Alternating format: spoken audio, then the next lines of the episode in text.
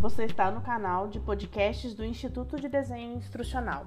Neste episódio, vamos compartilhar dicas para criar conteúdo de treinamento virtual eficaz. O conteúdo é rei nas experiências de aprendizagem.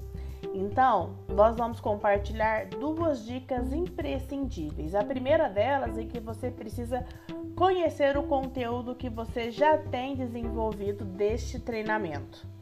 Então, quatro dicas de avaliação.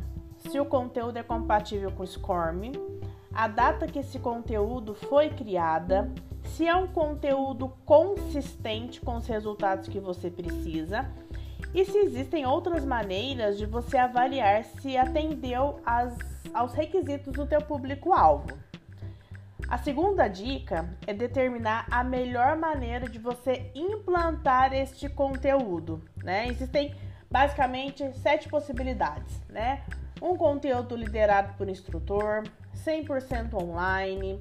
Você pode trabalhar com é, cursos autoinstrucionais, com pílulas do conhecimento, né? Microlearning, conteúdos gamificados.